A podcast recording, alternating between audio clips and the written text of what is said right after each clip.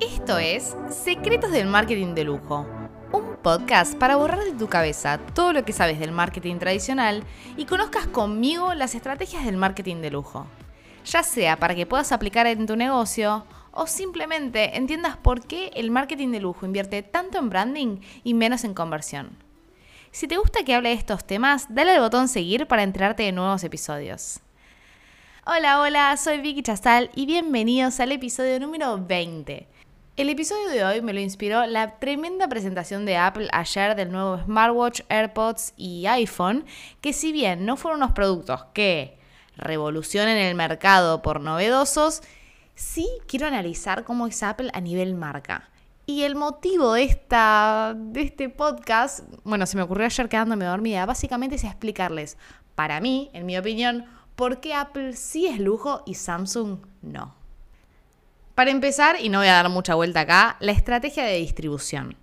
Cómo Apple lo tiene todo estratégicamente. Mira, a mí me ha acordado un poco la estrategia de distribución de PlayStation 5, donde no hay muchos, entonces al no haber muchos está esta ansiedad de querer tener el nuevo iPhone, de querer comprarlo de los AirPods que no hay, que voy a Apple y que no están, y que después voy a Media Market y lo encuentro al mismo precio. Bueno, tiene una estrategia de distribución espectacular. Primero lo tienen ellos, primero el lanzamiento desde ellos. Entonces, todo el boom de ventas lo va a tener la tienda de Apple, tanto física como online que la rompe también. Entonces, tiene un, cuidado de la marca, sobre todo de cara al lanzamiento, muy, muy grande. ¿Qué pasa con Samsung en la otra cara? La, estrategia de lanzamiento de un producto la hace a todo trapo en todos lados. O sea, lo que quiere hacer Samsung en el lanzamiento es vender a, tope. O sea, no les importa nada. Apple hasta prefiere vender menos, pero venderlo bien. Pero venderlo a esas personas que van a respetar su marca y que van a hacer como un mantra. Por eso también una de las cosas que, más me gusta cuando veo Apple y cuando veo Samsung en, los lados opuestos de, una cancha de fútbol peleando por, por el primer puesto es, cuando vos tenés un iPhone, decís, yo tengo un iPhone. Cuando vos tenés un Samsung, o sea, cualquier otra cosa de Android, decís, yo tengo un móvil o yo tengo un celular. Y eso, eso es crecimiento de marca, eso es haber trabajado en una marca desde los inicios. Obviamente lo hizo Steve Jobs a la cabeza cuando inició la marca, pero se mantuvo muy bien. O sea, Tim Cook lo mantuvo increíble. Otra de las cosas que hace muy bien a Apple, y el ejemplo claro fue ayer la presentación, es te hacen toda una presentación tremenda. Ayer una hora y media enganchada a YouTube en el vivo y después viendo las repercusiones en Twitter y después viendo Twitch porque había mucha gente que, que estaba ahí en el lanzamiento, entonces iba comentando lo que iba pasando. Una presentación de una hora y media de tres productos. A razón de media hora por producto, aunque el smartwatch al ser al tener muchas más novedades, se llevó más tiempo y los AirPods se llevaron menos, que después si quieren les cuento un poco mi opinión acerca de los productos y, un poco lo que estuve leyendo social media listening de los productos en sí, pero una hora y media hablando para que al final los últimos tres segundos de la presentación sea el precio. ¿Y qué pasó con el precio? Cuando lo vi dije, hey, no es tan caro. El 14 Pro estaba a 999. También entendamos que en Estados Unidos eh, publican el precio sin tax, entonces el precio siempre parece un poco más barato porque no tiene el, el impuesto. Pero, ¿qué pasó acá y por qué digo que Apple es lujo en este sentido? Porque el valor percibido de la marca era mucho más alto que el valor real que le dieron. O sea, yo me esperaba un 1500, un 1600, pero me dijeron 999, que además jugaron ahí con el precio, no dijeron 1000. Eh, y me impactó y dije, loco, esto es espectacular. Bueno, eso es típico del lujo. El valor percibido de la marca siempre va a ser mayor. Siempre vas a pensar, bueno, me quiero comprar esta cartera Louis Vuitton que me va a costar 10.000 euros. Y la ahorraste, hiciste todo, lo hiciste, lo viste, viste 25 videos, eh, la marca, todo, llegas a la tienda y te sale 2.000. Que igual es una locura que te salga eso, una cartera, un bolso o lo que necesites. Pero el valor percibido, todo lo que vos creaste alrededor por la magia de la marca era mucho más alto que el valor real. Esto no pasa en Samsung. Samsung es claro cómo van a ser los precios, pero incluso con el S22 Ultra o el eh, Z Flip Z Fold últimos, eso no pasa. Otro, otro punto importante por qué iPhone perdón, por qué Apple es lujo y Samsung no lo sería, es la experiencia de compra en tienda. No sé si entraron alguna vez a una tienda de Samsung. Primero, no llama mucho la atención, o por lo menos no tanto como las de Apple, que tienen un show of power ahí en el medio de Times Square no, Times Square no, perdón, acá me estoy viniendo arriba, en medio del Central Park, Park de New York. Samsung tiene tiendas que están buenas, hace pop-ups que están interesantes. De hecho, hace un par de meses, cuando fue el lanzamiento del S22, pusieron un pop-up store en el medio de Plaza Cataluña, que Plaza Cataluña, para los que no conocen Barcelona, es como el centro neurálgico, donde pasa todo. Es como el obelisco en Buenos Aires, la Torre Eiffel en París. Son como puntos muy, muy importantes donde hay mucho tráfico de gente. Bueno, pusieron ahí un pop-up store, pop store, donde mostraban los últimos lanzamientos, mostraban el Flip Fold, mostraban el S22, que era la estrella, eh, los TVs, em, todo. Pero lo que voy es, con Apple, vos tenés una experiencia de compra suprema. Vos entras ahí y ya sentís que estás en el futuro. Y eso en Samsung no pasa. Y además, claro, acá acompañado con la estrategia de distribución, ¿no? Que el Samsung lo tiene cualquier retailer, cualquier distribuidor Sí, tienen un poco de cuidado con cómo lo, ponen, cómo ponen el display, cómo ponen las mesas y demás, pero no es tan detallado como Apple que tiene pensado desde cómo van a ser los espacios físicos en las tiendas, sobre qué mesas, cuáles van a ser los accesorios, qué imágenes y demás, hasta el e-retail. Lo que llamamos e-retail es cómo está el producto puesto en la página web, con qué banner, si tiene una página particular exclusiva para Apple, con algo de storytelling o algo de explicación extra, cómo son las páginas de productos, si se explica específicamente que está todo ahí. Son mucho más detallistas. Otro de los puntos de, de Apple, que es sublime, es el deseo de marca, ¿no? Lo mismo, lo que comentaba antes, cuando tenés un iPhone decís tengo un iPhone, cuando tengo un Android decís tengo un móvil. El deseo de tener un iPhone hace que la gente pague lo que, lo que sale e incluso lo quiera comprar reacondicionado. Se venden mucho más reacondicionados de iPhone que de Android. Pero porque, claro, uno quiere tener el móvil con la manzanita. Y esto va un poco de la mano con un poco de historia de Apple, que a mí me llamó mucho la atención. Hubo un momento, un punto de inflexión, que realmente no me acuerdo el año, lo tendría que googlear para quedar muy cool en este podcast, pero hay un punto de inflexión que es cuando en las MacBook de Apple cambió la manzanita de mirarse, cuando estaba cerrada la manzanita miraba hacia vos, entonces vos la veías derecha, a mirar al exterior. O sea, antes un poco Apple era el placer para uno mismo y ahora también es 50-50 placer para uno mismo, placer para mostrar. Ahora sí, vamos al siguiente punto de por qué Apple es es increíble. Porque Apple es lujo y Samsung no lo es. Y el siguiente punto es la pirámide del lujo. ¿Se acuerdan que siempre todo lo explico con pirámides, no? En el lujo en general están en la base de la pirámide los productos accesibles, como decirte el maquillaje, los lentes, em, fragancias y demás. Sigue en la pirámide alguna billutería, como decirte relojes un poco más económicos. Sigue en la pirámide las carteras, un poco más arriba en la pirámide, ready to wear vendría a ser eh, fashion. Más arriba en la pirámide estamos con lo top de lo top en joyería, o sea, relojes acá sí de alta gama, aretes, collares y demás. Y arriba, arriba en el tope están estos productos exclusivos que es High Couture, que son estos vestidos que usa Chiara Ferragni en su casamiento, que era un Dior espectacular, bueno, eso es high couture, alta costura, que está en el tope de la pirámide. Eso es a nivel general si tomamos todas las marcas, ¿no? Bueno, Apple hizo exactamente lo mismo. Apple tiene eh, el iPhone, el iPhone SE, el iPhone 11, 12, 13, 14, el Pro. Después, esto, claro, acá existe toda la familia y toda esa pirámide en, en móviles. Después con los AirPods. Los AirPods es tremendo. Tenés los AirPods, los AirPods Pro y ahora también esos cascos que están un montón de influencers en TikTok usándolos.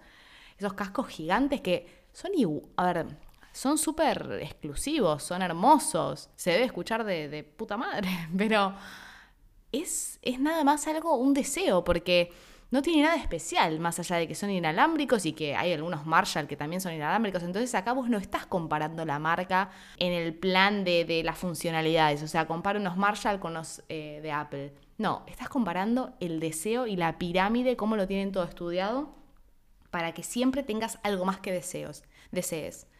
Em, por ejemplo, yo tengo el iPhone 11 ahora, ¿no? Vi ayer la presentación y dije, me estoy comprando el iPhone 14 en breve. Pero ponele que me lo compré. Después de decir, uy, pero me falta los AirPods. Y me compro los AirPods y digo, bueno, pero tal vez podría comprarme estos cascos. Y me lo compro. Y bueno, tal vez podría comprarme esta iMac. Bueno, siempre hay algo más. Obviamente hay quien lo tiene todo, obvio, pero son los mínimos. Y siempre hay algo más que, que esta pirámide de productos súper distinguida y, siempre con este deseo de marca. Otro, otro punto por el cual Samsung es una excelente marca y es premium pero que no es lujo como Apple, es Samsung usa, a veces abusa de celebrities para sus lanzamientos. Señor, eso no se hace en el lujo. No se lanza con celebrities como tal. A ver, si ven, acá vuelvo al ejemplo conocido, ¿no? Voy a hacer todo con Dior acá.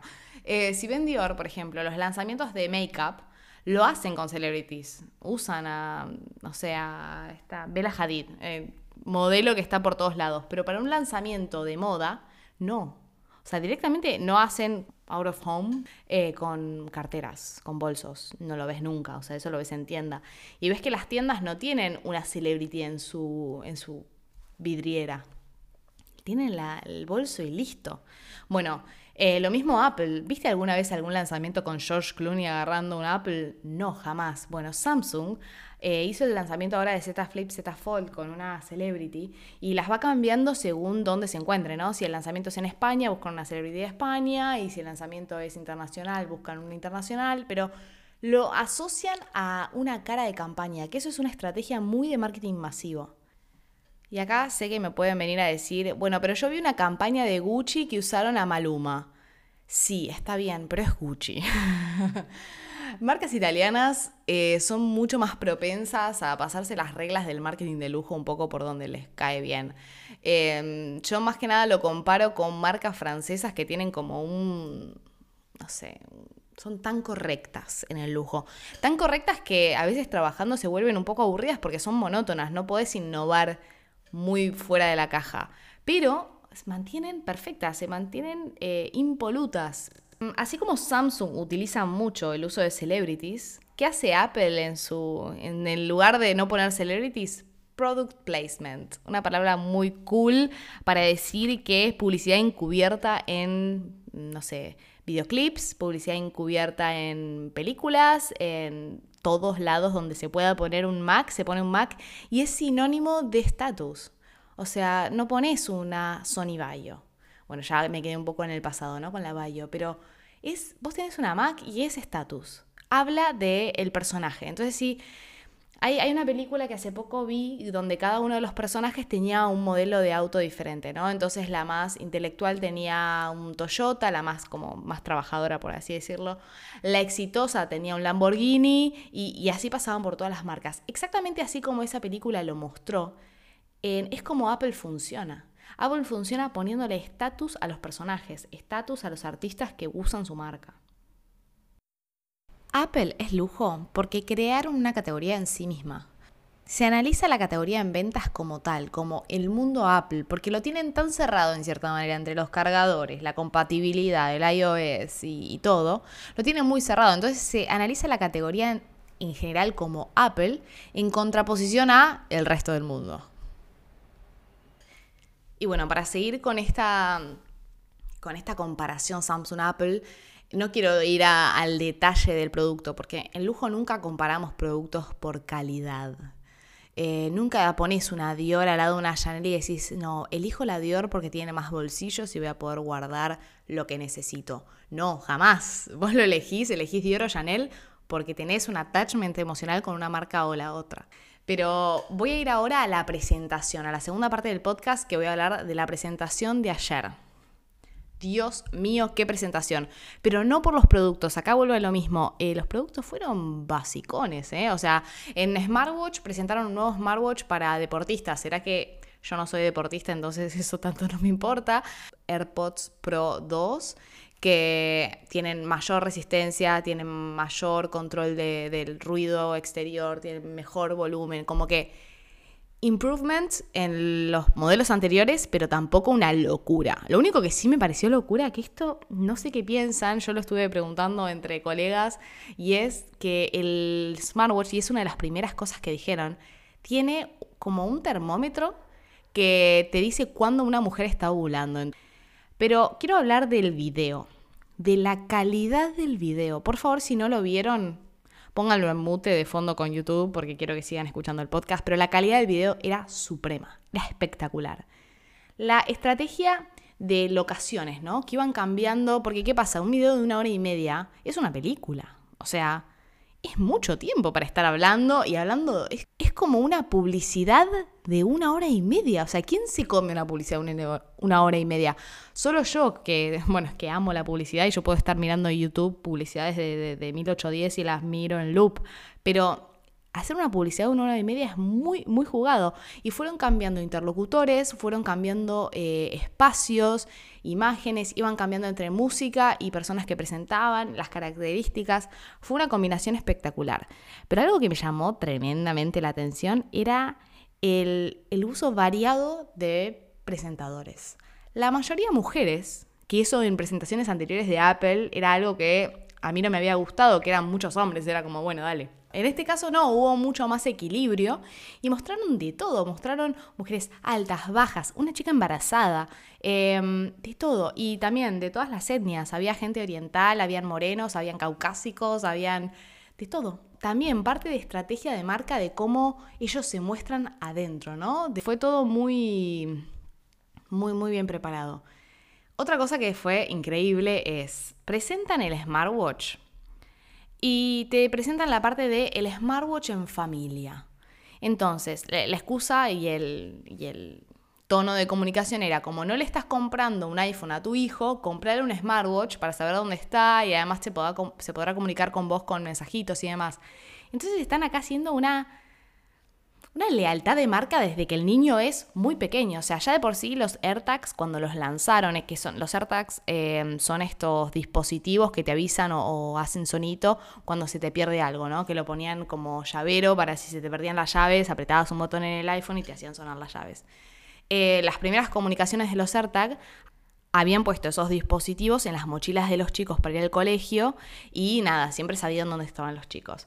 Ya arrancamos ahí. Ahora le estamos dando un watch para, para, tenerlos siempre conectados. Entonces, ¿qué pasa? Ya generas una lealtad de esos chicos desde que son muy pequeños que ya saben que Apple está bueno, que Apple es lo que usaron toda la vida. Entonces, a la hora de comprarse su primer móvil, van a elegir un iPhone.